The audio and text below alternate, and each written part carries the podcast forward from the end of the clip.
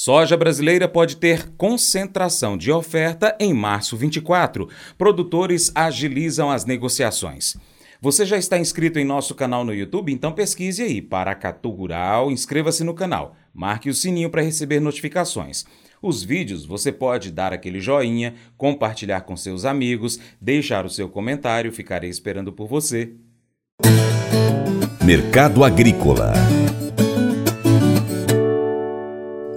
A quinta-feira, dia 23, foi de poucos negócios no mercado brasileiro da soja e de preços entre estáveis a mais baixos. Sem operações em Chicago pelo feriado do Dia de Ação de Graças, o mercado interno perde um dos seus principais referenciais para a formatação das cotações.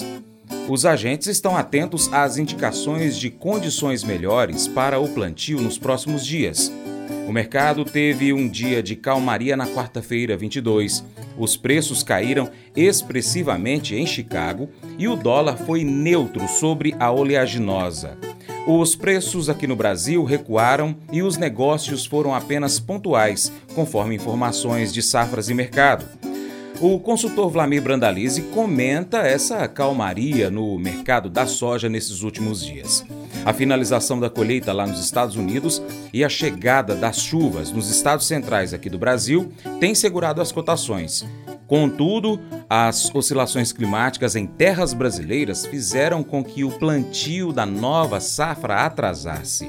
Com isso, maior parte da soja deve ser colhida só em março o que promoverá uma concentração de oferta e preços mais baixos nesse período de 2024.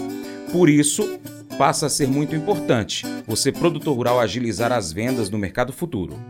Começamos o comentário de hoje com a situação do mercado internacional. Semana de feriadão americano, dia de ação de graças, o, maior, o segundo maior feriado americano, dia que eles consomem milhões de perus, e com isso já indicativo da safra de soja colhida nos Estados Unidos e o mercado na calmaria mas ele tenta segurar posições de 13,5 a 14 dólares, 13,5 de suporte, 14 de resistência e de olho na safra do Brasil, principalmente agora com o clima querendo trazer Chuvas mais regulares nos estados centrais. Continua com muita chuva no sul do Brasil, isso vem atrapalhando a vida do produtor, das lavouras, e as chuvas aos poucos vão se, se normalizando nos estados centrais, mas ainda muito seco e quente. Em muitas regiões ainda falta chuva, e com isso as perdas da safra já são importantes. A discussão de quanto se realmente perdeu, né? A dúvida é quanto vai se recuperar da safra agora com as chuvas, quanto a lavoura vai conseguir recuperar o fôlego aí. O fato é que né, no, no início, quando se esperava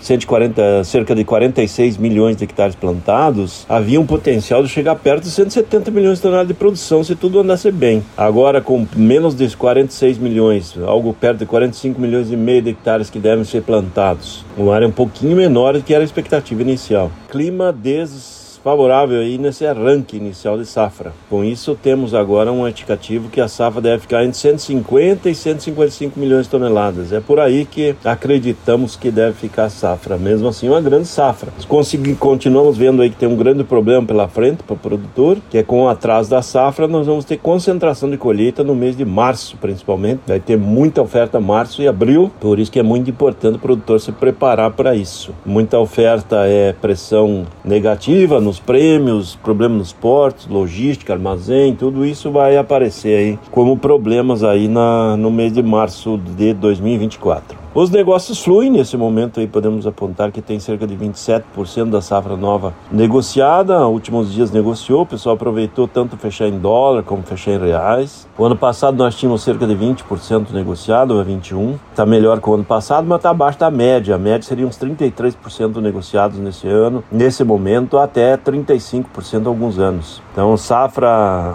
andou o ritmo da negociação da safra nova, ainda pouco abaixo da média, né? Então, o produtor já tem uma, uma parte da safra já garantida em negociações aí com lucratividade. O mercado de curto prazo aí segue na calmaria, o mercado de porto também segue com pouca flutuação, e os prêmios vão sendo os melhores dentro do período aí, desde que começou a temporada. Então, é notícia boa dos prêmios, os dólares lá em Chicago, o mercado se firmando, a tendência pode se firmar entre 13 e 14, a janela deve ficar nessa janela, nessas posições, que são posições boas para o produtor. O mercado de Porto aí perde 30 dólares, está rodando nesse momento o mercado de futuros. Então, essa é a indicação.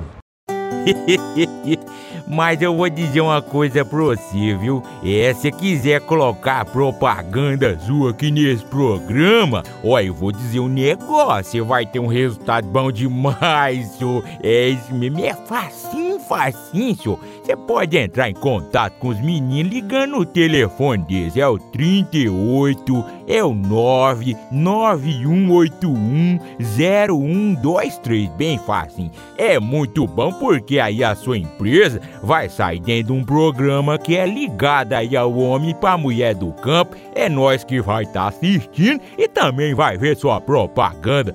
É bom ou não é? Somos confrontados com uma mensagem poderosa sobre o poder da compaixão e da bondade no livro de Provérbios, capítulo 14, verso 7 na Bíblia.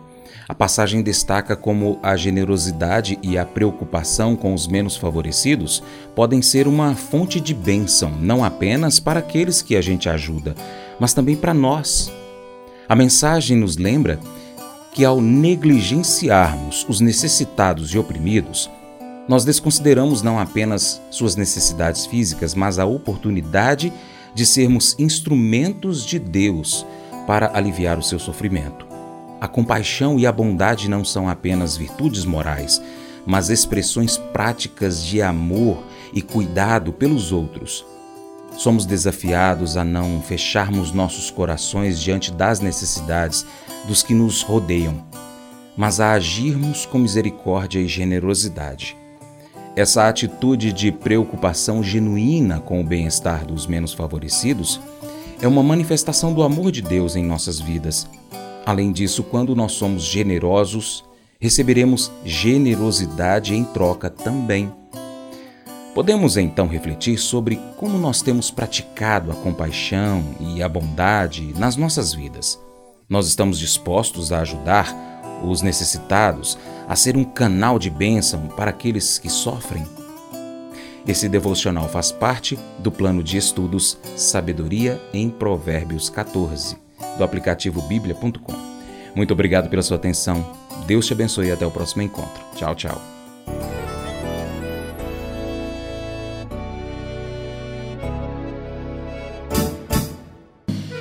Acordo de manhã para prosear no mundo do campo, as notícias escutar. Vem com a gente em toda a região com o seu programa Paracatu Rural. Tem notícias, informação e o mais importante, sua participação. Programa Paracatu Rural. Programa Paracatu Rural.